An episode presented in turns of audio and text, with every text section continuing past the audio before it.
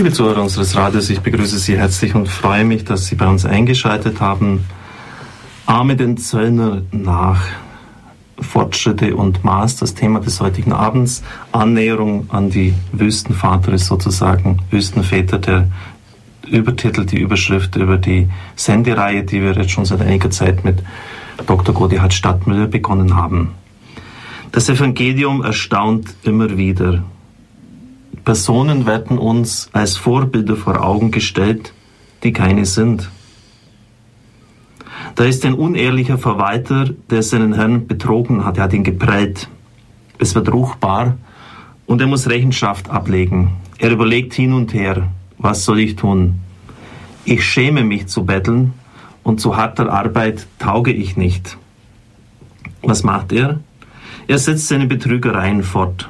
Er ruft die Schuldner seines Herrn zu sich und fordert sie auf, die Schuld seine herunterzusetzen, also weniger draufzuschreiben, als sie wirklich dem Herrn von ihm schulden würden. Es ist ein berechnendes Verhalten. Denn wenn er entlassen wird, was ihm ja bevorsteht und was er kaum noch abwenden kann, dann hofft er bei diesen Menschen, denen er die Schulden noch erlassen hat, Aufnahme zu finden. Er sichert sich somit seine Zukunft und zieht den Kopf aus der Schlinge. Und dann heißt es, der Herr lobte den unehrlichen Verwalter, den Unterschlager, den Betrüger. Ähnliche Gedanken kamen mir, als Dr. Stadtmüller das Thema des heutigen Abends mir durchgab. Er hat von Amma Synkletika, einer Wüstenmutter, den Satz genommen, ahme den Zöllner nach. Und es ist ein interessanter Zufall, dass im Evangelium des heutigen Tages, das heute verkündet wird, die Berufung des Levi Matthäus berichtet wird. Es ist vom Beruf ein Zöllner, der Herr rief ihn, er steht auf, gibt ein Gastmahl und steigt aus aus seinem bisherigen Leben. Ich nehme das auch als Hinführung zum Thema des heutigen Abends. Was ist eigentlich ein Zöllner?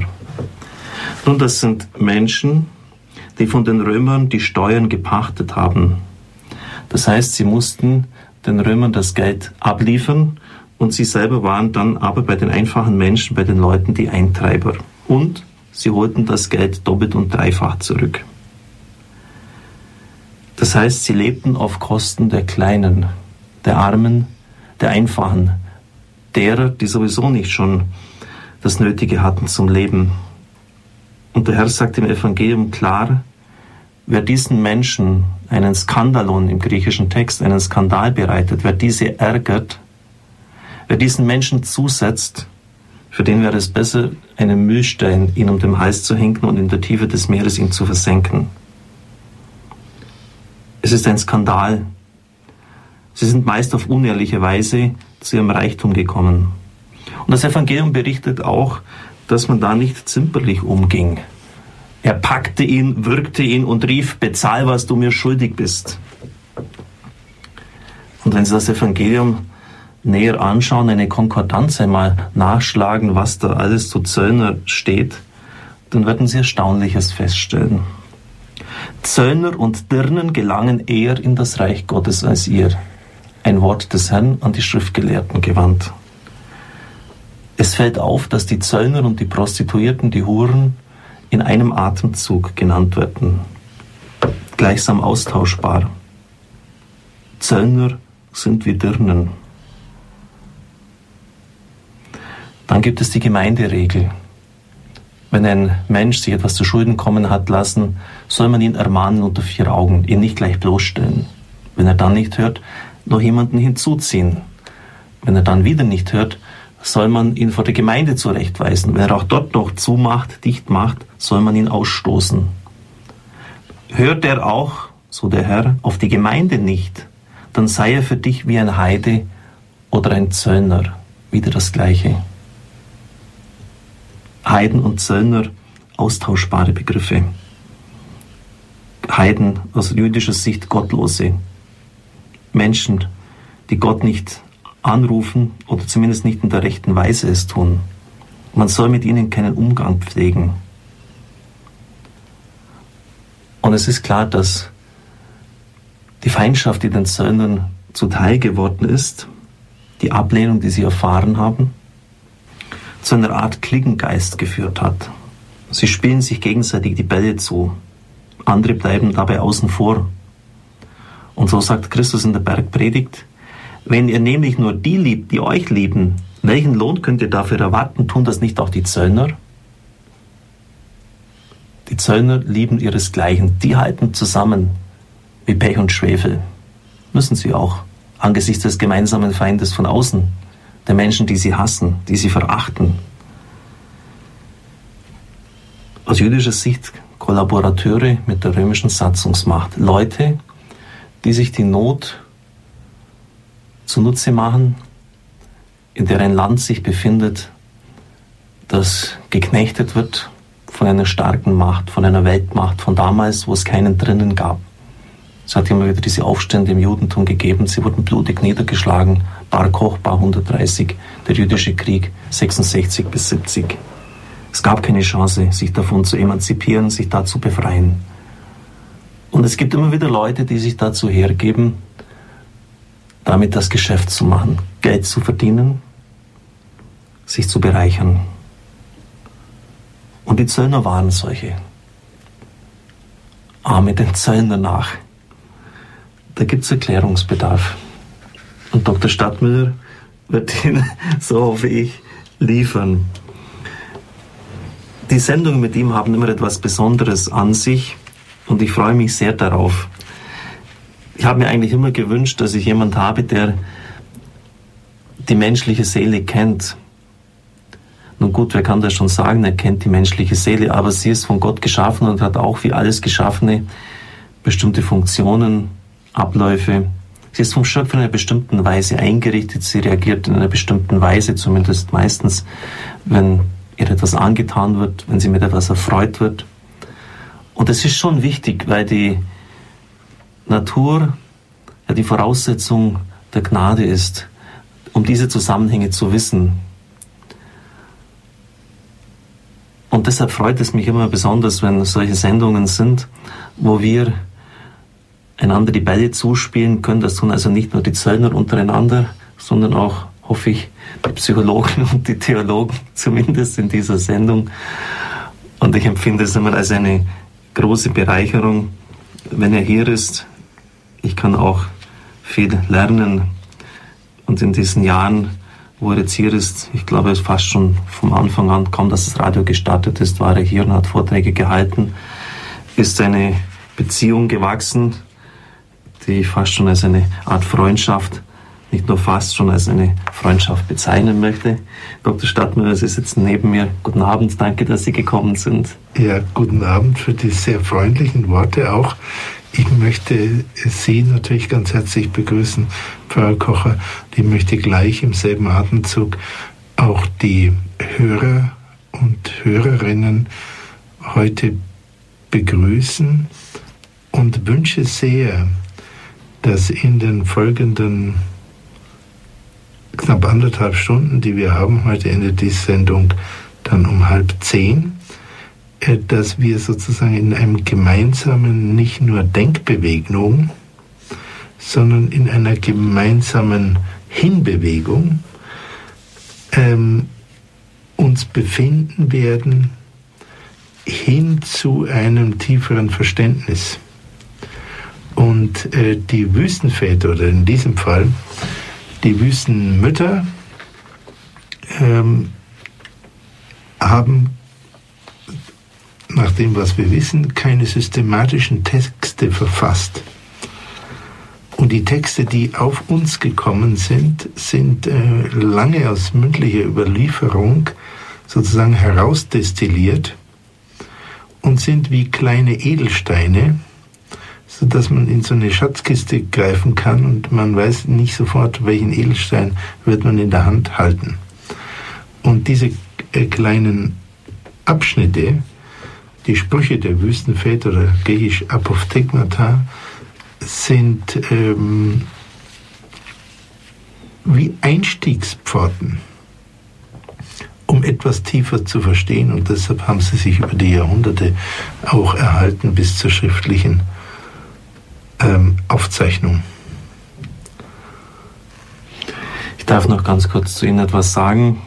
Gode hat Stadtmüller Chefarzt der Adula Klinik, hat mehrere fachärztliche Ausbildungen, Jahrgang 50 und ist auch humanistisch gebildet, hat auch Philosophie in München, natürlich neben seiner medizinischen Ausbildung studiert. War das ein Grund, Dr. Stadtmüller, so diese philosophische Ausrichtung, dass Sie auf die Wüstenväter gekommen sind, dass Sie immer schon irgendwie ein Interesse hatten? Eigentlich nicht, nein. Die Philosophie würde jedenfalls nach den Ausbildungsgängen, die ich kenne, einen zu den Wüstenvätern eigentlich nicht führen. Würde einen vielleicht zur Scholastik führen oder zum heiligen Augustinus, der ähnlichen Denkern auch der frühen Kirche. Aber die Wüstenväter sind ja, fast hat man den Eindruck, etwas abhold einer Systematik. Sie wünschen eher in einem Kontext einem Menschen etwas mitzuteilen, was ihm nützt. Und deshalb findet man, wenn man das äh, auch liest, findet man zum Teil auch widersprüchliche Äußerungen vom reinen Wortlaut, die aber im Kontext für den Frager jeweils richtig sind. Und das ist das Bewegende. Und ähm, mich hat eher ein psychologisches Interesse dazu geführt und dann mein, äh, meine Einschätzung, dass es zu viele Schätze in der Kirchengeschichte gibt, die nicht gehoben werden, zu einem großen Nachteil. Und eine besonders verdichtete Schatzkiste sind die Wüstenväter. Das ist meine Überzeugung. Das heißt, man muss genau hinschauen. Sie sagten schon, auf den ersten Blick sind da manche Sätze sogar im Widerspruch zueinander, manche Weisungen. Es kommt also immer ganz auf die Situation an, situativ gesprochen. Und vielleicht auch so ein Ansatz, den Sie natürlich auch in der Therapie haben, weil jeder Mensch wieder anders ist und das auch so erfahren. Es gibt zwar allgemeine Regeln, aber muss doch wieder genau auf den Einzelnen hinschauen, was ist richtig für den. Ja, weil der Einzelne hört möglicherweise mit dem, mit dem Ohr ein bisschen was Ähnliches, aber mit dem Herzen hören Menschen einen gleichen Satz ganz unterschiedlich. Darum kann ein Satz so gesprochen werden, dass er unter die Dornen sehr leicht fallen kann oder er kann im richtigen Moment mit der richtigen Stimme gesprochen werden, sodass er leicht hineingeht. Und insofern waren die was sind die, Psych äh, die Wüstenväter sicher Meister der Psychologie auch gewesen. Jedenfalls die, die überliefert wurden. Und es wird auch immer beschrieben, welche große Wirkung sie auf Menschen hatten und welche große Fähigkeiten sie hatten, die Herzen der Menschen zu lesen. Sicher in der Kraft des Geistes, jahrelange Aszese hat sie geöffnet für die himmlischen Dinge, wie es der Apostel Paulus formulieren würde.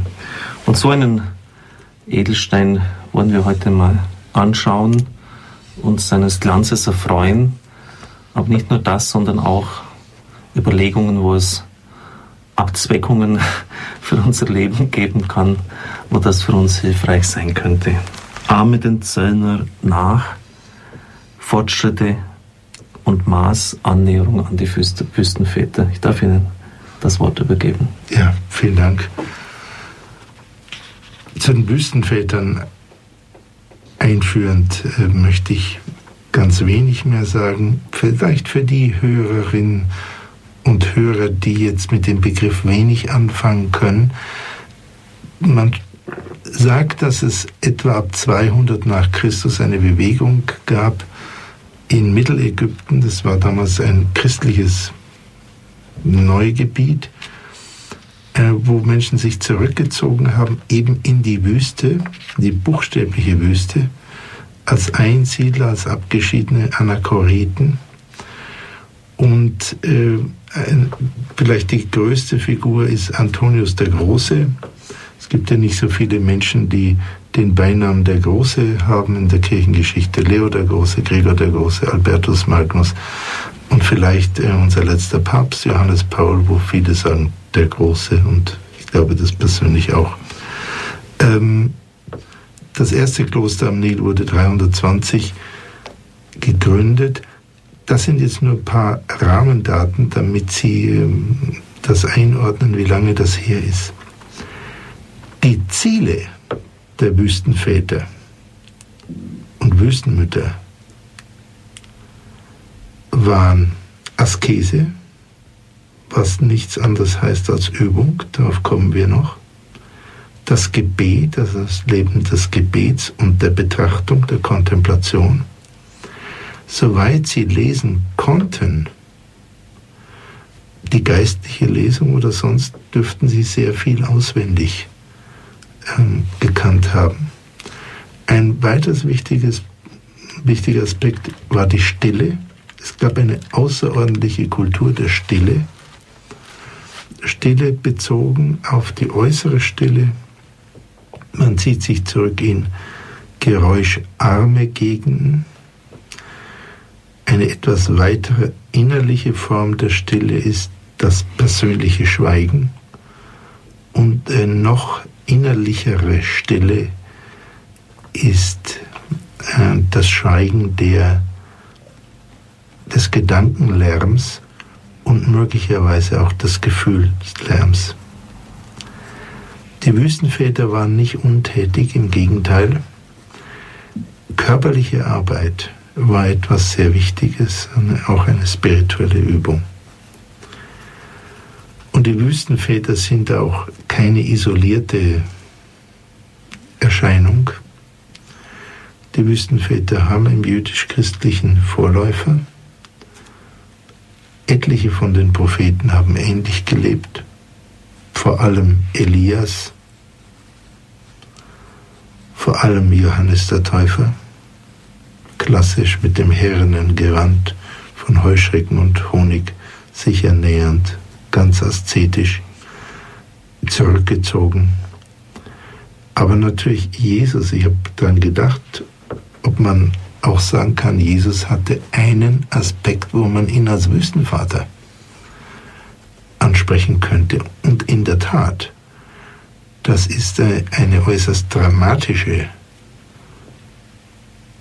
Periode in seinem Leben, die auch in den Evangelien genannt wird, aber dann nur kurz genannt wird. Er hat 40 Tage gefastet und ich persönlich bin überzeugt, dass das überhaupt keine semitische Formulierung ist, die heißt halt ganz viel, sondern ich bin ziemlich überzeugt, was für Menschen gut möglich ist, 14 Tage nicht zu essen, dass er in der Tat 40 Tage gefastet hat. Und dass er das einfach konnte. Und einer der ähm, eine der zu schnellen Scheinlösungen, die Menschen scheinbar weiterführen auf dem spirituellen Weg, in Wirklichkeit behindern, ist zu schnell auf eine sehr hohe Ebene zu gehen, unter Überspringung vieler Zwischenstufen. Zum Beispiel zu schnell Versöhnung um jeden Preis unter dem Versuch, die Heilung zu überspringen. Äh, zum Beispiel zu schnell zu sagen, ja, Jesus war Gott, also kein Problem, kann 40 Tage fasten, könnte auch fünf Jahre fasten und so. Es ist zu schnell. Man übersieht den menschlichen Aspekt und wird, und sozusagen, wenn ich das mal so sagen darf, lernt nichts dabei. Die Wüstenväter, und die Wüstenmütter haben Jesus Christus als Person so ernst genommen, dass sie ihm tatsächlich nachgefolgt sind und zwar in der Tatsächlichkeit ihres minütlichen,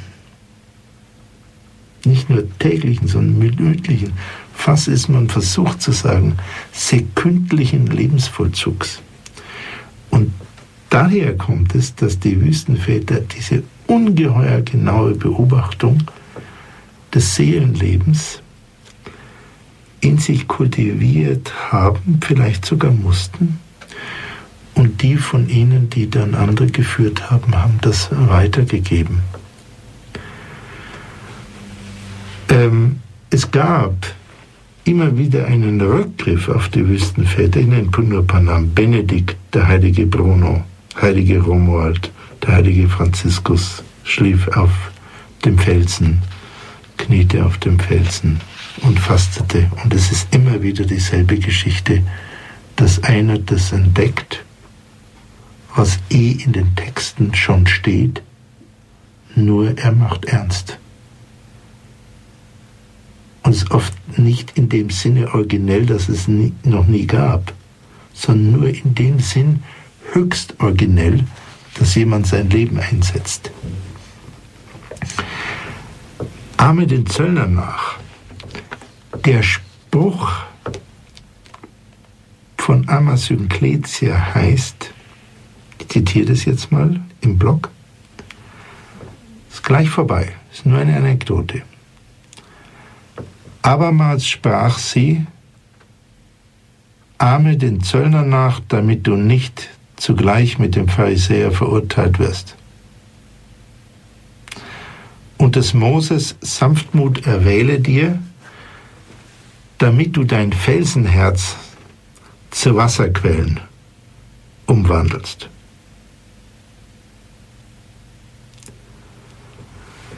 Pfarrer Kocher hat, Sie haben schon ähm, was zum Zöllner gesagt, das ähm, lasse ich dann weg, der Zöllner eigentlich ein verachteter Mensch war. Aber ich äh, möchte die Stelle aus dem Neuen Testament, aus Lukas, zitieren, die hier zugrunde liegt, ähm, über den Pharisäer und den Zöllner. Einigen, die von ihrer eigenen Gerechtigkeit überzeugt waren und die anderen verachteten, erzählte Jesus dieses Beispiel. Zwei Männer gingen zum Tempel hinein, um zu beten. Der eine war ein Pharisäer, der andere ein Zöllner. Der Pharisäer stellte sich hin und sprach leise dieses Gebet. Gott, ich danke dir, dass ich nicht wie die anderen Menschen bin, die Räuber, Betrüger, Ehebrecher oder auch wie dieser Zöllner dort. Ich faste zweimal in der Woche und gebe dem Tempel den zehnten Teil meines ganzen Einkommens. Der Zöllner aber blieb ganz hinten stehen und wagte nicht einmal seine Augen zum Himmel zu erheben, sondern schlug sich an die Brust und betete, Gott sei mir Sünder gnädig.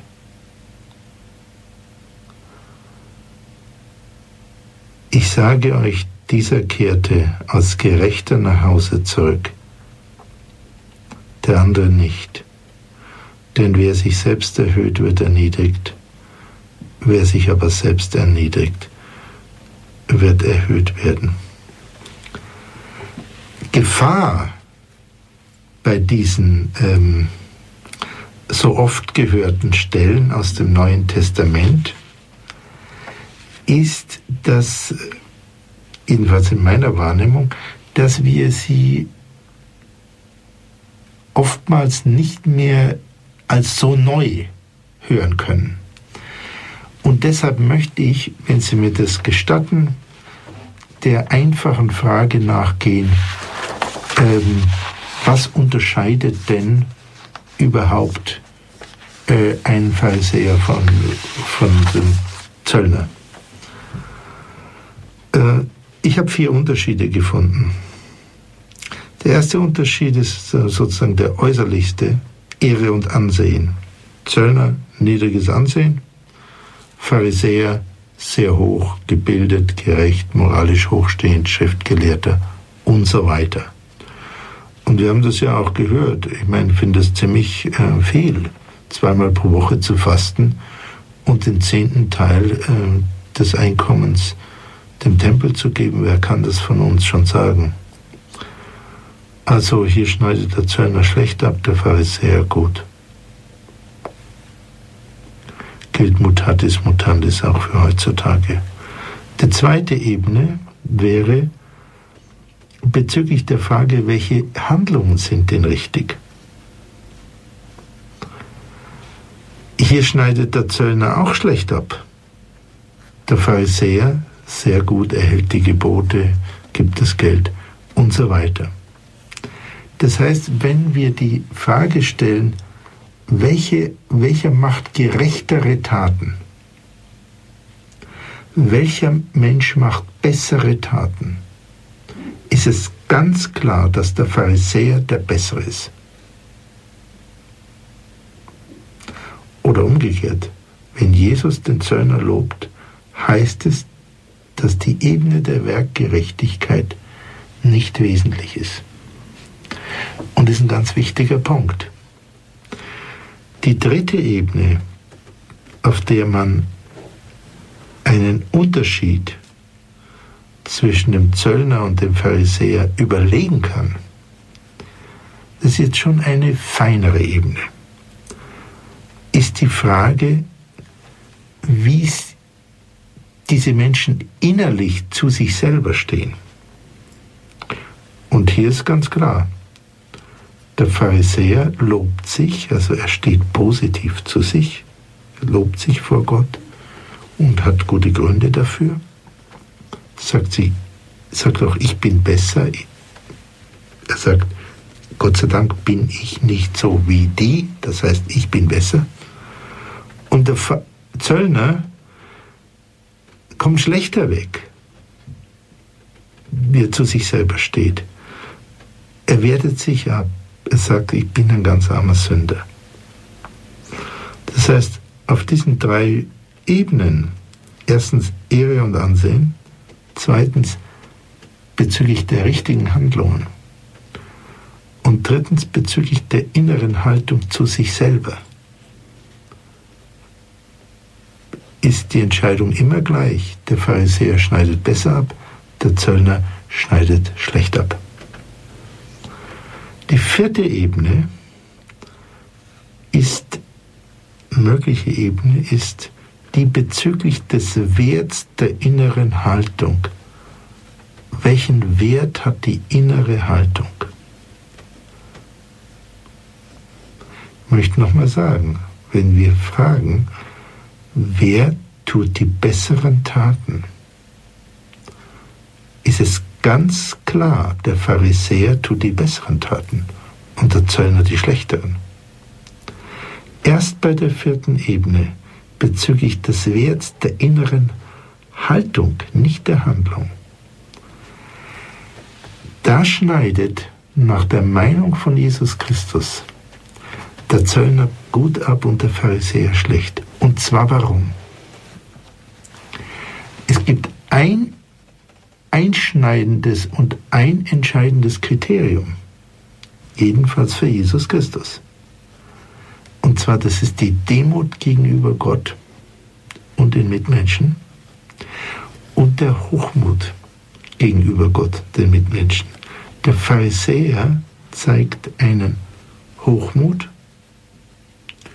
Da würde ich jetzt persönlich sagen, wenn Sie mir das erlauben als Fußnote, dass der gar nicht so extrem ist Viele Menschen heutzutage sind genauso stolz auf diese guten Taten und man sagt ihnen auch, warum soll man nicht stolz sein? Klappernzug gehört zum Geschäft und so weiter und so weiter und so weiter.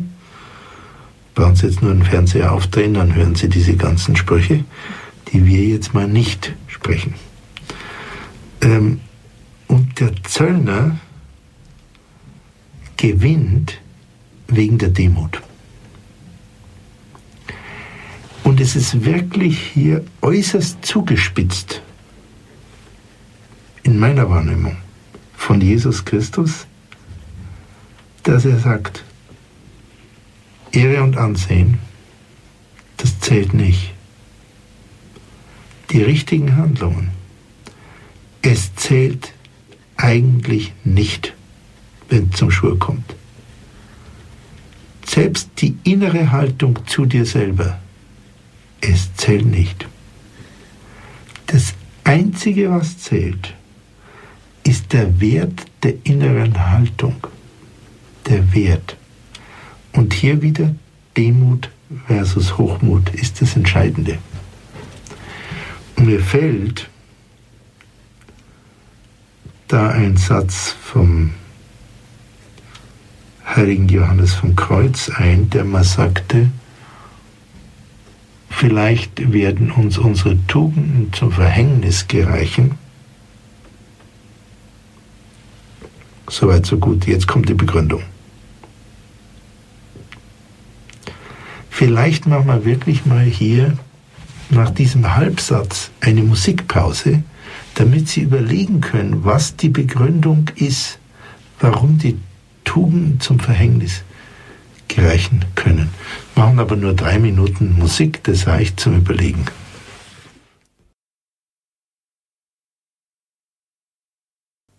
Ja, meine Damen und Herren, wir sind in der Sendung über Wüstenväter heute Amazon Gletia. Ähm, ich hatte diesen Satz vom Heiligen Johannes von Kreuz zitiert. Unsere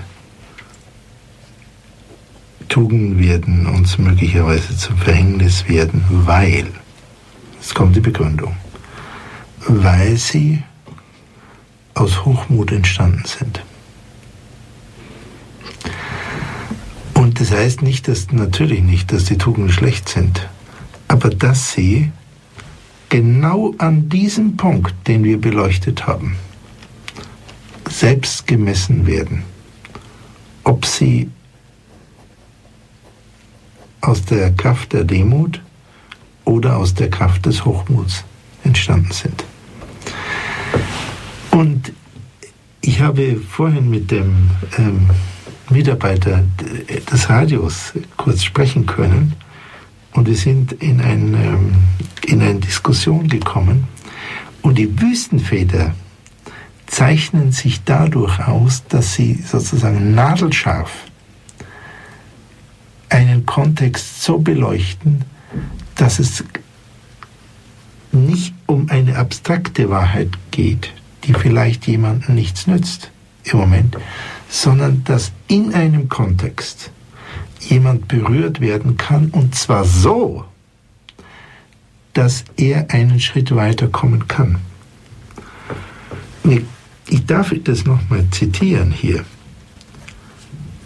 Der Zöllner aber blieb ganz hinten stehen und wagte nicht einmal seine Augen zum Himmel zu erheben, sondern schlug sich an die Brust und betete, Gott sei mir Sünder gnädig. Weiß Gott ein kurzes Gebet, im Übrigen erinnert es etwas an das Herzensgebet, das wäre hier auch noch anzumerken. Und der kehrt als Gerechter nach Hause das sagt ja eigentlich gar nichts, ganz wenig. Was sagt er? Gott, das ist mal wichtig, er ruft an. Und dann sagt er, ich bin ein Sünder. Und dann nicht zu überhören, sei mir gnädig. Das heißt, ich brauche dich. Ich bin nicht der autonome Spezialist meines Lebens, der mein Leben selber rettet, sondern sei mir gnädig, weil ich ein armer Sünder bin. Und das ist, bin ich überzeugt, das, warum dieser Satz der Amas Synkletia über die Jahrhunderte bewahrt wurde bis zur schriftlichen Aufzeichnung, weil er Aberdutzenden und Hunderten von Menschen, die sich auf einen spirituellen Weg, auf einen religiösen Weg, auf einen Weg der Vervollkommnung gemacht haben, diente, um diese Gefahr, Willensakrobat und ein Tugendakrobat zu sein und sich dadurch zu verlieren, also in die Irre zu gehen, aus dem einfachen Grund, weil diese Tugend oder diese innere Perfektheit aus Hochmut entstanden ist. Und wenn Sie, meine Damen und Herren, das so auf sich wirken lassen, dann haben Sie ein äußerst feines Instrument, einen einen feinsten Seismographen, mit dem sie sozusagen alle nicht nur ihre Handlungen, sondern ihre inneren Haltungen abprüfen können. Und ich bitte, rede bestimmt nicht das Wort, dass sie jetzt ein hyperenges Gewissen ähm, kultivieren sollen. Aber ab und zu, ab und zu, und das wird sie gar nicht mehr in die Irre gehen lassen. Da entsteht Sicherheit. Natürlich entsteht auch Betrübnis über sozusagen die ungereinigten Teile in jedem Einzelnen, mir zum Beispiel, ähm, die eben motivische Stränge in unseren Impulsen zusammensetzen. Und wir haben ja schon, Pfarrer Koch hat es erwähnt, wir haben ja schon ähm, drei in meiner Wahrnehmung bemerkenswerte Sendungen ähm, zu den Wüstenvätern machen dürfen. Und eine hatten wir genannt, die Größe des Menschen nach dem heiligen Antonius, sozusagen der Gigant der Wüstenväter. Und da kommt genau das Gleiche vor. Vom, das ist sozusagen noch zugespitzter. Und zwar diese, diese ganz kurze Edelstein heißt, ich zitiere ihn das nochmal, der Altvater. Altvater ist nun wirklich eine gute deutsche Übersetzung. Es ist dieser, ähm, dieser Titel der Ehrfurcht. Das ist kein hierarchischer Titel, sondern ein Titel, den Menschen anderen zugemessen haben, weil sie gesagt haben, ist, dieser steht im Range eines Vaters, das heißt, er weiß mehr, aber er behütet mich auch besser. Er weiß mich gut zu führen. Das heißt, er weiß nicht eine Wahrheit, die besser ist, nur, sondern er weiß mich gut zu führen. Also der Altvater Antonius sprach zum Altvater Bäumen. Ganz, ganz kurz, nur ein Satz. Das ist das große Werk des Menschen, dass er seine Sünde vor das Angesicht Gottes emporhalte und dass er mit Versuchung rechne bis zum letzten Atemzug. Sie haben hier genau den gleichen Gedanken. Es ist nicht das große Werk des Menschen, dass er sündenfrei ist. In dem Sinn, ich habe selber gemacht, sondern dass er seine Sünde vor das Angesicht Gottes emporhält. Das heißt, wenn du mich siehst, sieh als erstes meine Sünde.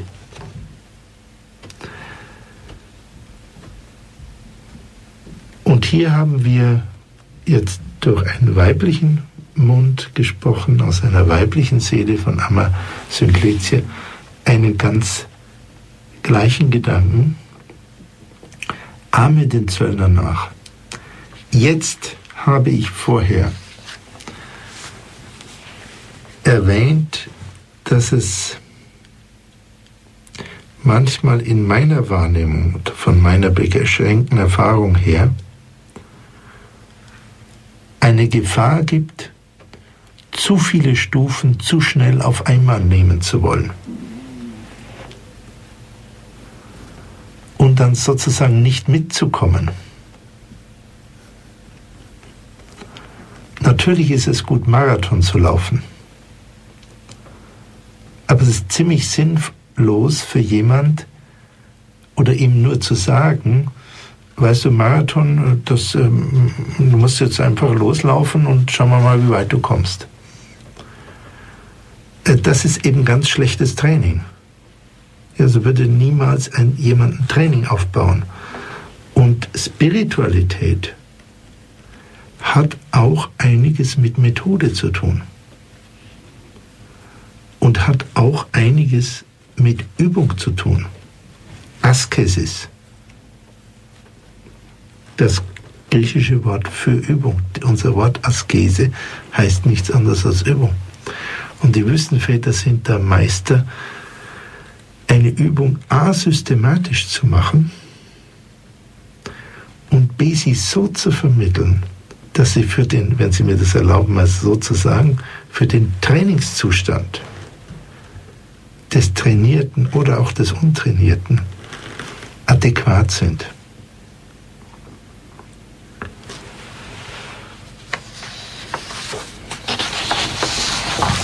Ich möchte deshalb auf diesen Aspekt eingehen, weshalb das hier heißt, ahme den Zöllner nach und nicht sei wie der Zöllner. Das scheint mir nämlich ein ziemlich großer Unterschied zu sein. Es heißt, ahme den Zöllner nach. Und über das, was Nachahmung heißt, wie das äh, geht, möchte ich nach einer kurzen Musikpause gerne zu Ihnen sprechen.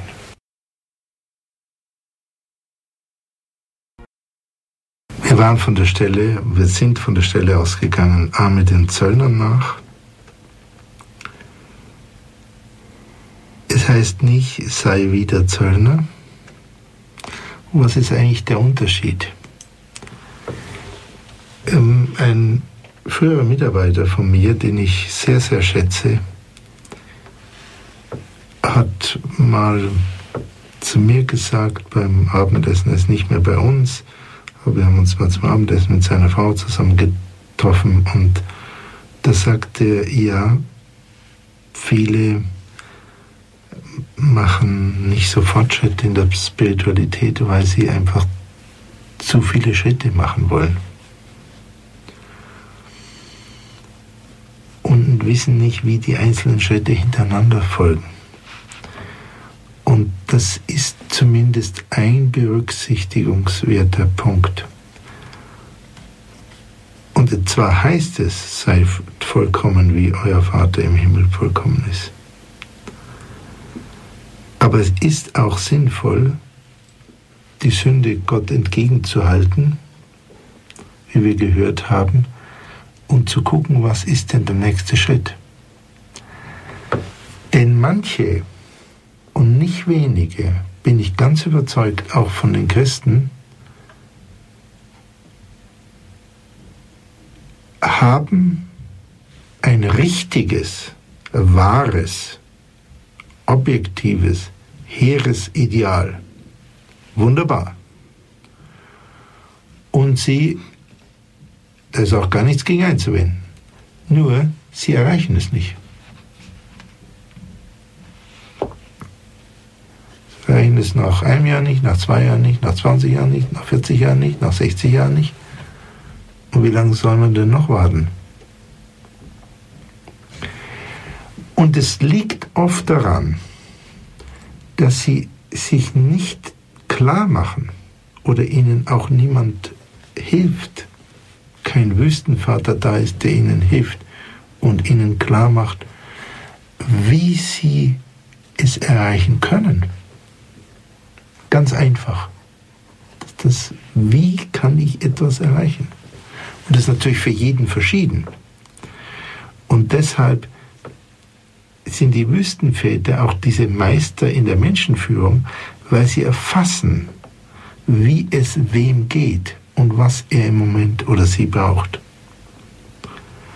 Wenn also hier steht nicht sei wie der Zöllner, sondern ahme den Zöllner nach, dann ist es sinnvoll, dass wir uns nochmal anschauen, wie hat es denn der Zöllner gemacht? Und der Zöllner blieb hinten im Tempel, fast hätte ich gesagt in der Kirche stehen.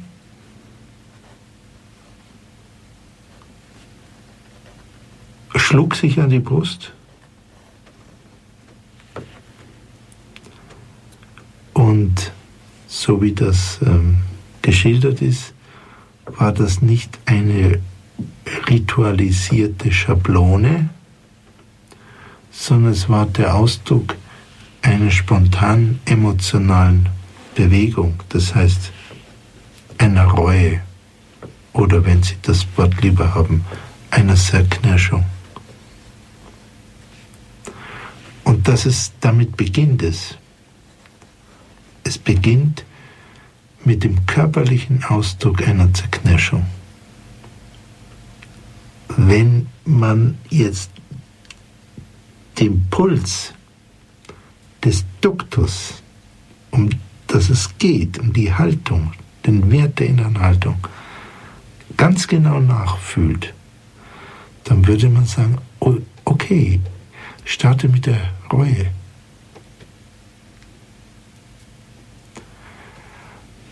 Das möchte ich hier dem Text entnehmen. Wenn wir, wenn Sie das wünschen würden, den Zöllnern nachzumachen an diesem Punkt, Zöllnern nachzuahmen, dann wäre ein ganz wesentlicher Punkt zu beginnen mit einer inneren Reue. Und das ist dieses Metanoete, das Umkehren, das Umdenken, was im Neuen Testament oft genannt wird. Oder beim Propheten Hosea oder beim Propheten Amos. Eure Schlachtopfer sind mir ein Gräuel. Er möchte, der Herr in der Höhe möchte nur die Umwendung des Herzens. Er möchte nicht, dass wir Kontinente erobern oder irgendwie das Imperium schlägt zurück oder vorwärts oder sonst was, sondern er braucht uns ja nicht dazu. Er braucht uns ja nicht dazu, um irgendwas zu bewirken. Jedenfalls ist es meine bescheidene Überzeugung. Aber was er wünscht, ist, dass wir unser Herz wenden. Und das ist dieser Aspekt der Reue. Wenn jemand zum Beispiel nicht bereuen kann, was ist dann? Ich habe eine wunderbare Frau vor einiger Zeit getroffen. Und sie sagte, ich kann nur sehr religiöse Frau. Er sagte, ich, für meinen Mann kann ich noch nicht beten.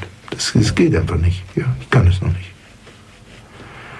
Und innerlich habe ich gedacht, ich beglückwünsche sie zu dieser Erkenntnis. Weil dann weiß sie, was sie noch zu üben hat. Wenn sie ihren Mangel, wenn man so will, nicht erkennen würde und sozusagen fünf Schritte zu schnell wäre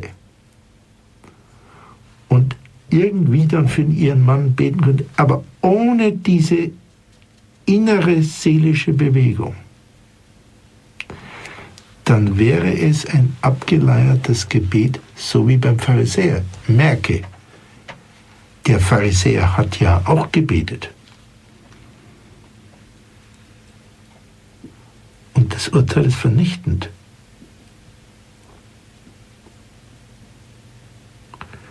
Jesus spricht ein vernichtendes Urteil über den Pharisäer, der, von dem er gerade darstellt, wie er betet. Und er stammt nicht von mir, ich würde das ja gar nicht wagen. Ich gebe das nur wieder. Jesus spricht ein vernichtendes Urteil über jemand, von dem er gerade darstellt, wie er betet. Und wenn wir das im Lichte von dem, was wir jetzt äh, von Amma Sincletia oder Heiligen Antonius auch gehört haben, nochmal sehen, wenn unsere Ohren unsere Herzen sich öffnen dafür, wir das so betrachten, dann ist der Verdacht nicht fern, dass auch ein Gebet kann zu einem leeren Ritual erstarren und das Eigentliche entbehren. Und das Eigentliche ist, eure Brandopfer sind mir ein Gräuel, ich hasse eure Schlachtopfer. sagt der Herr.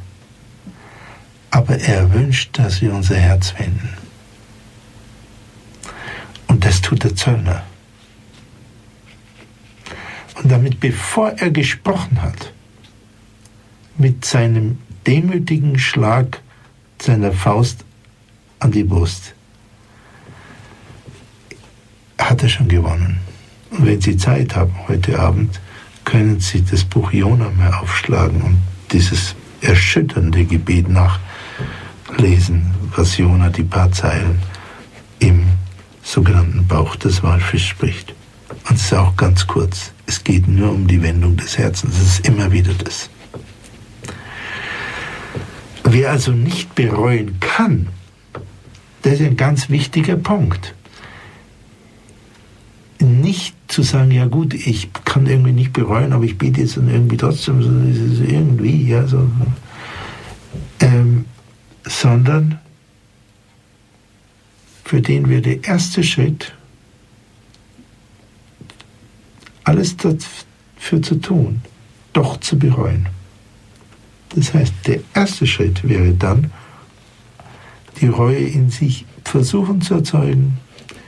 Wenn es nicht geht, der spirituelle Klassiker, wenn Pfarrer Kocher mir diesen etwas flapsigen Ausdruck verzeiht, darum bitten, einfach darum beten, ich bete um Reue. Öffne mein Herz, ich bete um Reue. Und dann aber prüfen, ja, tritt denn die Reue auch auf? Und das heißt, ahmen den Zöllner nach. Im Sinne von dem Neuen Testament, im Sinne von Amma Synkletia, die ihn hier ähm, in der Nachfolge von Jesus Christus zum Vorbild nochmal erhebt. Erzeuge die Reue in deinem Herzen. Und das nächste ist, sage, dass du ein Sünder bist. Das ist das nächste. Das heißt, sage, du hast ein Defizit. Und wenn nicht einfach, wir wissen, dass wir alle Sünder sind, naja, so, so wie wir werden alle krank, wir sterben alle, äh, das hilft nicht viel. Ja? Da haben sich noch nicht viele Leute geändert. Wenn sie einfach sagen, ich bin ein Sünder, ja, ich bin ein Sünder, ich bin ein Sünder, das kann noch 500 Mal sagen. Äh, da ändert sich nicht unbedingt was. Und der Wunsch ist ja, hoffe ich, von sehr vielen, dass sie sich wirklich ändern. Das ist ein Paradoxon der menschlichen Person, denn jeder von uns möchte sich ändern. Aber jeder von uns möchte so bleiben, wie er ist. Das heißt, jeder von uns möchte noch mehr so werden, wie er eigentlich spürt, dass er eigentlich gemeint ist. Und wenn das Hinhalten der Sünde, also des Defekts, der Schwäche, mit der Zerknirschung, mit der Reue, mit der emotionalen Bewegung verbunden ist, dann entsteht nämlich etwas, was durch eine reine, nüchterne, abstrakte Einsicht, ich bin Sünder oder ich habe diese und diese Sünden, nicht passiert oder kaum passiert. Und zwar entsteht, dass der innere Mensch spürt, welche Sünde er hat. Und dadurch entsteht eine Erkenntnis, die existenziell relevant ist. Das heißt, die für den Einzelnen wichtig ist. Es entsteht ein Schmerz, weil Reue ist ein Schmerz. Es entsteht ein Schmerz darüber, dass ich so bin und anders nicht. So und nicht besser. Oder wenn Sie so wollen, dass ich von Gott getrennt bin oder dass ich von meiner Bestimmung ein Stück getrennt bin. Oder wie immer Sie es ausdrücken wollen. Und dieser Schmerz in der Reue bewirkt, dass die ganze Person spürt, was sich ändern sollte. Und dieses Spüren bewirkt, dass jemand wieder auf dem Weg ist. Kommt wieder auf den Weg. Deshalb ahme den Zöllner nach, heißt, begib dich wieder auf den Weg und zwar schnell. Und wenn Sie diese Übung, falls es eine Hörerin, ein Hörer oder mehrere gibt, die das wirklich tun wollen, dann möchte ich Sie sehr ermutigen. Und eigentlich braucht es dazu praktisch keine Zeit. Sie können diese Übung fast überall machen. Natürlich ist es so, dass es Bedingungen gibt, unter denen die Übung leichter ist und andere, was schwerer ist. Wenn Sie kurz vorm Frontalzusammenstoß auf der Landstraße sind, ist es ziemlich schwierig, sich auch noch in Demut zu üben. Es ist möglich, im Kopfstand auf dem Mount Everest-Gipfel zur Erleuchtung zu kommen, bin ich überzeugt. Aber es ist nicht der einfachste Weg. Das heißt, und deshalb haben die Wüstenväter äh, Bedingungen gesucht, die ihnen das leichter machen. Und was es ihnen leichter gemacht hat, offensichtlich, ich habe es am Anfang erwähnt, ist die Abgeschiedenheit, die Stille, das Gebet, die körperliche Arbeit, die Herzenserforschung und die Betrachtung. Und ich stelle fest, dass ganz wenige Menschen heutzutage eine Kultur der inneren Stille haben. Sie wissen gar nicht mehr, wie das geht. Und auch der äußeren nicht. Also sie sind, äh, haben ganz viel Freizeit oder wenig Freizeit und viel Arbeit und, irgendwie ab und zu, Gott sei Dank hat die Natur so eingerichtet, dass sie ab und zu schlafen müssen, sonst würden sie diese Zeit noch mit Handeln verbringen. Und ganz wenige haben eine Kultur, dass sie sich in die Stille zurückziehen. Und wenn Sie sich hier zugeschaltet haben zum Thema Wüstenmütter, Wüstenväter, perfektioniere dein Leben. Wie geht es? Ahme den Zöllner nach. Erzeuge die Reue und halte die Sünde vor Gott hin. Und ich kann mir nicht gut vorstellen, dass wenn jemand einigermaßen nur die Bedingungen dazu aufsucht, um diese Schritte zu gehen, dass er nicht ziemlich rasche Fortschritte macht in relativ kurzer Zeit.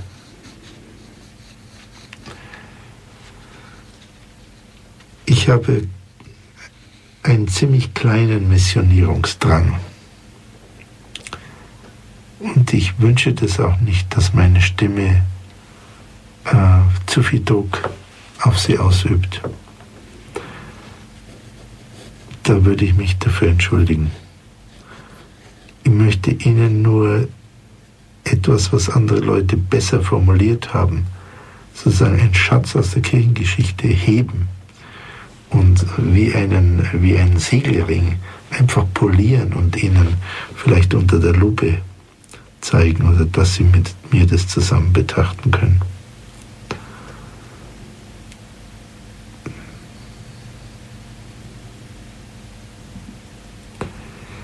Es gibt, wir werden da auch noch mal drüber sprechen heute während der Sendung.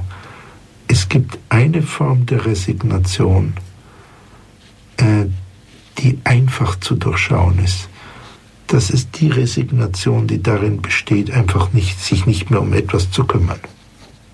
Ja, also ich habe diese und diese Schwäche und jetzt nach 20 Jahren habe ich resigniert und dann kümmere ich mich nicht mehr darüber. Das erkennt ziemlich jeder, dass es eine Form der Resignation ist.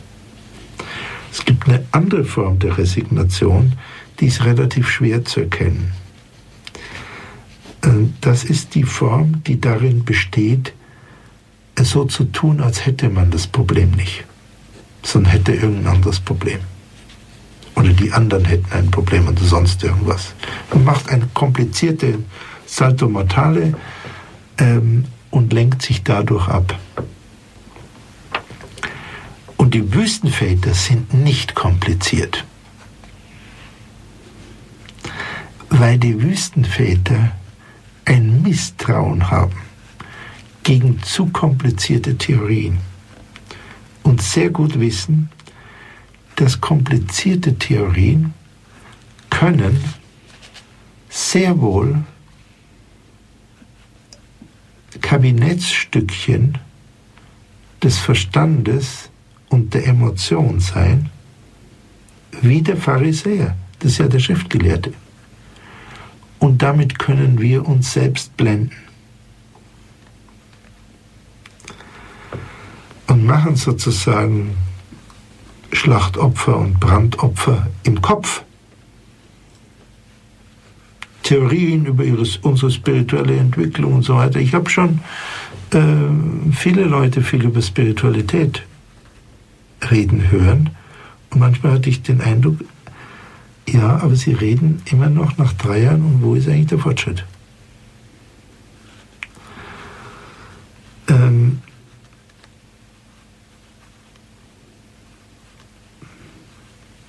wer sich auf diesen Weg der Nachahmung macht, des Zöllners, der wird es schwerlich vermeiden können, einen Fortschritt zu machen. Und deshalb äh, möchte ich äh, Ihnen diesen kurzen Satz, diesen Hinweis der Amma Synkletia auf das, was Jesus Christus hervorgehoben hat, worauf es ankommt, im Gebet, im Vollzug, möchte ich unterstreichen, möchte es Ihnen gerne nahebringen. Ich möchte an dieser Stelle einem Hörer danken, der hat mir vor etlicher Zeit mal einen sehr langen Brief geschrieben, einen, einen ganz feinen und hochintelligenten und tief gefühlten Brief. Ich soll seinen Namen nicht nennen, hat er damals bitte mich gebeten und hat mich unter anderem hingewiesen, dass es nicht nur Wüstenväter, sondern auch Wüstenmütter gibt. Das war ein männlicher äh, Hörer und da habe ich mich sehr darüber gefreut. Und möchte, falls er heute nochmal zuhört, möchte ich mich da an dieser Stelle ganz herzlich bedanken und auch bei anderen ähm, Hörern, die mir geschrieben haben und manchmal bekommen relativ viel Post, ist es mir nicht möglich, auf alle Briefe detailliert einzugehen, obwohl ich schon viele Briefe ähm, schreibe. Ich möchte an dieser Stelle nochmal eine kurze Zäsur machen ähm, mit etwas Musik, damit wir auf den zweiten Teil danach, auf den zweiten Teil äh, der Ausführungen, der kurzen anekdotischen Ausführungen von Amazon Kletia noch eingehen können. Liebe Hörerinnen, liebe Hörer, ich zitiere nochmal dieses Apophthegma, diesen Ausspruch von Amma Synkletia im Zusammenhang. Abermals sprach sie, ahme den Zöllner nach, damit du nicht zugleich mit dem Pharisäer verurteilt wirst. Also Kurze Zwischenbemerkung. Es ist natürlich auch eine relativ harte Aussage. Das heißt, wenn du dich so verhältst wie der Pharisäer, dann bist du verurteilt von Jesus Christus. Und das möchte ich hier Amazon Glesia nochmal ganz deutlich unterstreichen. Es wird die Wüstenväter, eins, was sie auch auszeichnet, ist, sie raspeln nirgends Süßholz. Sie sind nicht schwülstig, äh, gefühlsduselig, sondern sie sind klar, sie sind auch nicht hart. Manchmal gibt es einige Apophthegmen, wo ich gedacht habe, oh, das ist ziemlich hart. Aber äh, das ist nicht der Hauptpunkt, sondern der Hauptpunkt ist direkt, um einen Menschen aufzurütteln und um ihn vor allem weiterzuführen. Und es geht weiter, Amas Iglesias sagt, und des Moses Sanftmut erwähle dir, damit du dein Felsenherz zu Wasserquellen umwandelst. Es wird nochmal betont, um was geht's? Was ich vorhin sagte, es geht darum, dass das Herz sich umwendet. Und in meiner Wahrnehmung ist es ein ganz wunderbares Bild, was die Amma vor ja, 1800 Jahren oder 1700 Jahren, 1600 Jahren damals gesagt hat. Und zwar, es geht darum, dass du dein Herz, was aus Felsen ist, dass du es umwandelst, sodass es zu Wasserquellen wird. Die Reue, der Schmerz über eine Getrenntheit von sich selber und von Gott bewirkt, dass das Herz weich wird. Und der Herr möchte, dass unser Herz weich wird, dass es sich wendet.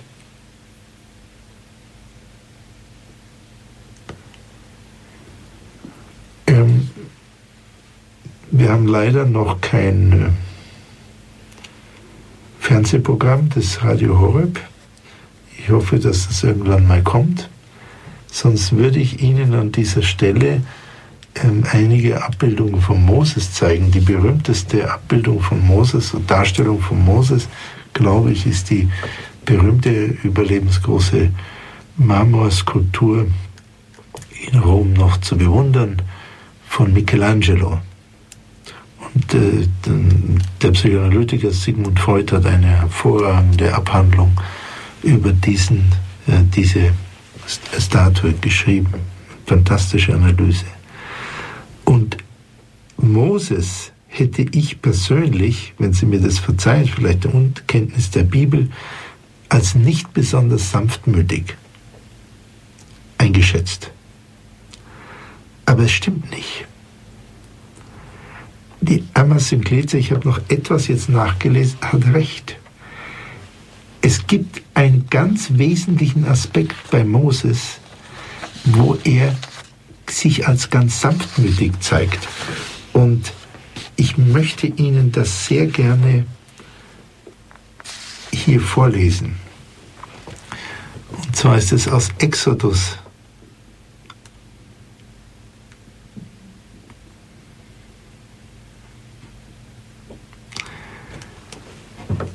Die ganze Gemeinde der Israeliten zog von der Wüste Sin weiter, von einem Rastplatz zum anderen, wie es der Herr jeweils bestimmte. In Rephidim schlugen sie ihr Lager auf, weil das Volk kein Wasser zu trinken hatte. Natürlich, hungern ist schon schlimm, trinken ist natürlich wirklich in der Wüste, dann wird es sehr eng. Geriet es mit Mose in Streit und sagte, gib uns Wasser zu trinken. Mose aber antwortete, was streitet ihr mit mir? Warum stellt ihr den Herrn auf die Probe? Das Volk dürstete dort nach Wasser und murrte gegen Mose. Sie sagten, warum hast du uns überhaupt aus Ägypten hierher geführt? Sind also super unzufrieden. Um uns, unsere Söhne und unser Vieh verdursten zu lassen. Ein ganz schwerer Vorwurf, Wut und Verzweiflung zu verdursten und äh, Wut über Mose, warum er das hier überhaupt äh, ganz angezettelt hat, sie in die Wüste zu führen. Und jetzt ist interessant, da bin ich fast erschrocken, wie ich das gelesen habe. Mose rechtet mit den Leuten nicht. Da könnt ihr sagen, ja, aber das vom Herrn und das und so weiter und so weiter. Das kommt alles nicht. Sondern was kommt? Es kommt, Mose schrie zum Herrn. Also Mose schrie zum Herrn. Das heißt, er wendet sich erstens mal an den Herrn. Und zweitens, und da haben wir wieder die emotionale Betroffenheit, er schreit. Der Zöllner schlägt sich an die Brust. Mose schreit. Es reicht nicht im Verstand etwas zu wissen, zu möchten oder sonst was, sondern es ist wichtig, dass sich unser Herz bewegt. Jesus Christus war das beste Beispiel. Er hat sich hingeworfen vor den Vater, hat geweint.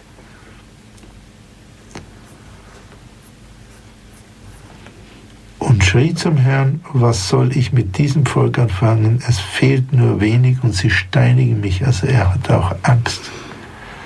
Der Herr antwortete Mose, geh am Volk vorbei und nimm einige von den Ältesten Israels mit, nimm auch den Stab in die Hand, mit dem du auf den Nil geschlagen hast, und geh. Dort drüben auf dem Felsen am Horeb, ja, Kocher, drüben auf dem Felsen am Horeb, werde ich vor dir stehen. Das ist nun extrem. Dann schlag an den Felsen, es wird Wasser herauskommen, das Volk kann trinken. Das tat Mose vor den Augen der Ältesten Israels. Den Ort nannte er Massa und Meriba, Probe und Streit, weil die Israeliten Streit begonnen und den Herrn auf die Probe gestellt hatten, indem sie sagten, ist der Herr in unserer Mitte oder nicht. Und wenn ich diese, diese Schlüsselzeile, die Schlüsselzeilen Ihnen noch vergegenwärtigen darf nochmal. Mose schrie zum Herrn. Und daraufhin kommt die Antwort. Dort, geh dorthin, also tu das. Und dort drüben auf dem Felsen am Horeb werde ich vor dir stehen. Und ähm, ich war zufällig in Italien, als äh, die erste Auslandsreise des jetzigen Papstes stattfand. Papst ist ja im Vatikanstaat und wenn man so will, das war seine erste Reise also in Italien, in Bari. Und er hat gesprochen über die Eucharistie und ich fand das sehr tief, dass er zwar psychologisch absolut tief, dass er sagte, die Menschen wollen Gott gar nicht so gern so nah haben. Sie wollen dann lieber irgend so eine Konstruktion, wo der Herr irgendwie weit weg ist und man kann dann immer irgendwie von ihm entfernt bleiben und sich nach ihm sehnen oder ein bisschen sich von ihm abwenden oder resignieren oder die ganzen Spielchen machen. Aber das, was Mose hier gemacht hat, und das ist eigentlich eine Stelle, wo es genau um das Wasser geht. Eine andere Parallelstelle ist ein Psalm. Ich zitiere Ihnen das nochmal, und zwar das ist der Psalm in jetziger Zählung 114. Ich lese es Ihnen mal ganz vor. Und zwar, als Israel aus Ägypten aufzog, Jakobs Haus aus dem Volk mit fremder Sprache, da wurde Juda Gottes Heiligtum Israel, das Gebiet seiner Herrschaft. Das Meer sah es und floh, der Jordan wich zurück. Die Berge hüpften wie Widder, die Hügel wie junge Lämmer. Was ist mit dir Meer, dass du fließt, und mit dir Jordan, dass du zurückweist? Weicht ihr Berge, was hüpft ihr wie Widder, und ihr Hügel wie junge Lämmer? Vor dem Herrn erbebe, du Erde, vor dem Antlitz des Gottes Jakobs. der den Fels zur Wasserflut wandelt und Kieselgestein zu quellendem Wasser. Und darauf bezieht sich hier Amma Synkletia, der den Fels zur Wasserflut wandelt. Und das können wir nicht. Aber das ist dem Herrn sehr leicht möglich. Und es geht darum, dass sich das Felsenherz wandelt. Und auch das ist eine Gnade. Aber wir können darum bitten.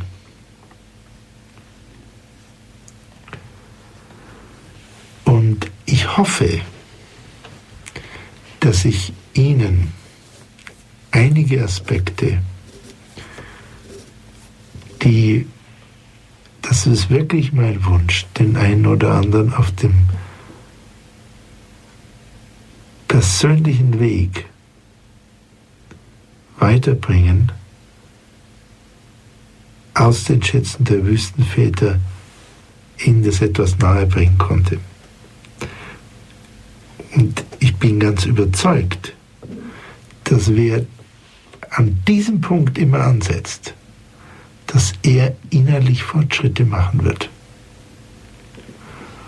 Und natürlich ist es so, wie der heilige Antonius sagt, er rechnet bis zum letzten Atemzug mit äh, Versuchung.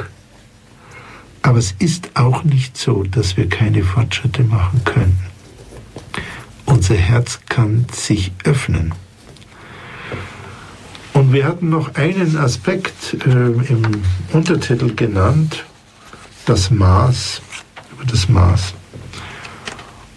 Und ich möchte Ihnen von derselben Wüstenmutter möchte ich Ihnen zwei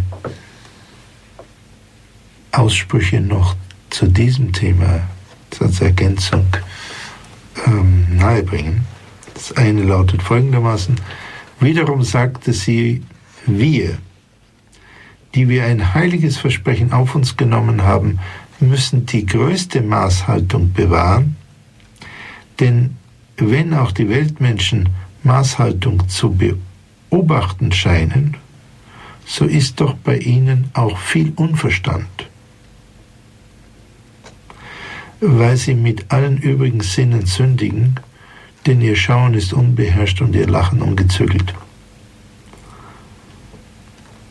Und dieser Hinweis, Maß zu halten, nicht so in dem Sinne, ich darf nichts und ich kann nichts und ich bin nur klein und so. Solche resignativen äh, Gedankenspiralen, die bringen überhaupt nicht weiter. Sondern die Wüstenväter sind präzise. Warum? Weil es im Allen auch darum geht, ein gewisses Maß einzuhalten, mit Ausnahme der Liebe. Und ein anderes, noch deutlicheres Zitat möchte ich Ihnen nahebringen und möchte dann auch zum Ende der Sendung kommen. Wiederum sprach sie, es gibt eine überspannte Askese, die vom Feinde ist. Fußnote, merke, Askese ist nicht per se gut. Ja, steht bei den Wüstenvätern. Es gibt eine überspannte Askese, die vom Feinde ist, denn auch seine Schüler üben sie.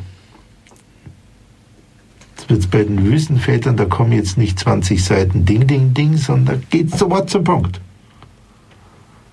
Nächster Satz heißt deshalb, ist genau das Zentrum. Wie nun unterscheiden wir die göttliche, die königliche Askese von der tyrannischen, dämonischen? schöne Worte auch. Die, der König ist eher milde und nicht tyrannisch. Es geht weiter bei Anas, Amasynkletia, offenkundig durch das Maß. Die göttliche, die königliche Askese wird von der tyrannischen, dämonischen durch das Maß unterschieden. Alle deine Zeit sollst du, eine Norm für das Fasten haben. Faste nicht vier oder fünf Tage und brich es nicht die übrige Zeit durch eine Fülle der Speisen. Denn überall ist die Maßlosigkeit verderbenbringend. Solange du jung und gesund bist, faste. Es kommt das Alter mit seiner Schwäche, so viel du kannst. Häufe dir einen Schatz an geistlicher Nahrung auf, damit du Ruhe findest, wenn du nicht mehr kannst. Das heißt, sähe auch in dir, damit du erntest. Und hier die Präzision der Wüstenväter. Sie wissen genau, es gibt eine falsche Askese. Und sie kennen den Unterschied. Das ist, vielleicht sollten wir darüber auch mal eine Sendung machen, das ist ähm, etwas, worauf der heilige Benedikt dann auch fußte. Diese Diskretio, diese feine Unterscheidung im seelischen und äh, religiösen Bereich, die die Wüstenväter in ihren langen Strecken des innerlichen Ringens herausgearbeitet haben. Und das wünsche ich Ihnen vor allem, diese Unterscheidung. Und ich wünsche Ihnen sehr, beherzt auf dem Weg zu sein und wenn Sie Schritte nicht gehen zu können, kein Problem. Machen Sie die Schritte kleiner. Einfach kleiner, wie ein Bergsteiger. Und, wenn ich das nochmal sagen darf, mit den wunderbaren, in meiner Wahrnehmung wunderbaren Worten von Amma Simplicia, Amen den Zöllner nach. Ich danke Ihnen sehr für die Aufmerksamkeit und freue mich, dass wir die Sendung zusammen machen konnten. Danke.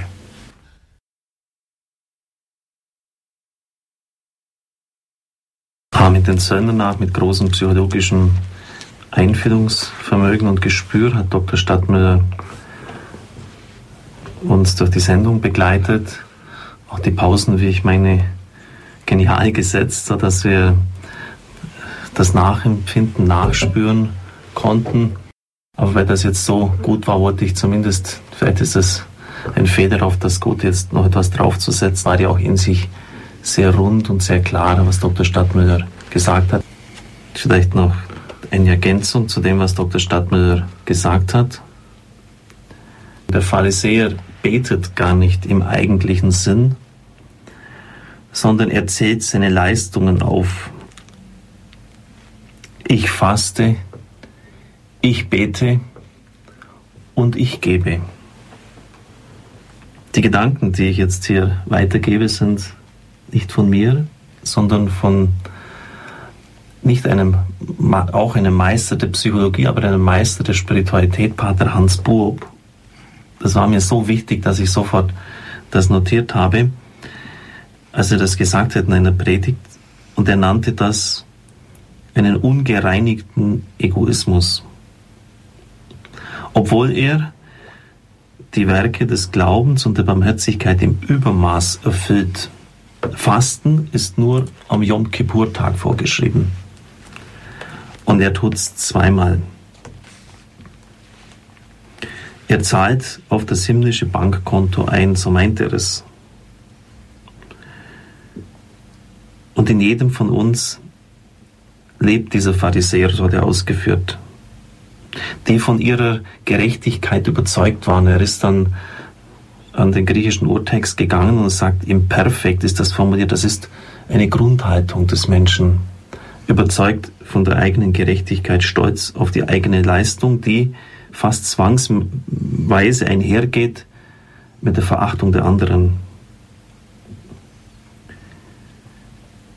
Und er hat dann dargelegt, dass das keine göttliche, selbstlose Liebe ist, sondern ich liebe Gott nicht um seiner selbst willen. Gott wird nicht geliebt um seiner selbst willen. Der Zöllner ist ausgeschlossen aus der Gemeinde. Seine einzige Chance ist die Barmherzigkeit Gottes. und er stützt sich ganz darauf. Vielleicht noch ein ganz wertvoller Nachschlag. Mhm. Dr. Stadtführer, ja. Pater Hans Bub. In der Tat, ja. Frau Mechte aus ja. Rattingen, grüß Gott. Grüß, grüß Gott. Gott. Ja, ich wollte also mich ganz herzlich bedanken für den Vortrag und äh, ich wollte zu dem Evangelium sagen, als es ähm, dieses Jahr hm, habe ich es zum ersten Mal richtig gehört, obwohl ich es ja jedes Jahr höre. Äh, ich habe mich ähm, als Pharisäer und als Zöllner erlebt und bin heute ganz froh, dass ich es so mal gehört habe. Aha. Vielen Dank. Danke, ja, Frau Mitte. Danke. danke. Ihnen auch. Danke. Mhm. Wir haben Bruder Franz aus Berlin in der Leitung. Guten Abend, Bruder Franz. Ja, guten Abend. Guten Abend. Ja, mir ist noch ein Gedanke gekommen. Viele Menschen kämpfen irgendwie vielleicht an der falschen Front. Und mhm. da ist einfach das Gebet um Sündenerkenntnis äh, das Erste, also irgendwie der erste Punkt.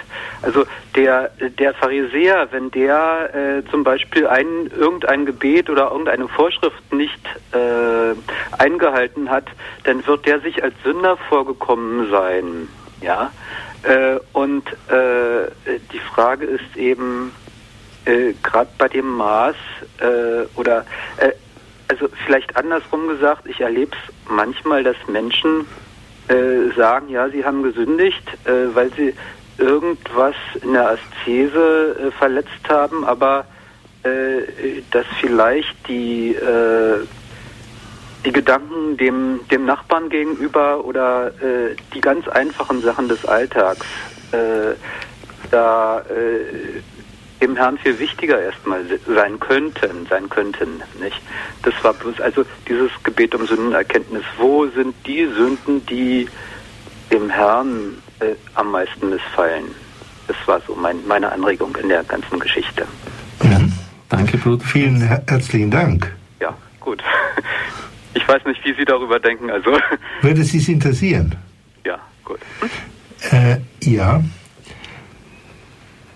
Ich finde es eine sehr wichtige Anregung und auch hier könnte das eine Übung sein, die auch wieder mit solcher Haltung oder einer solchen Haltung eingenommen wird.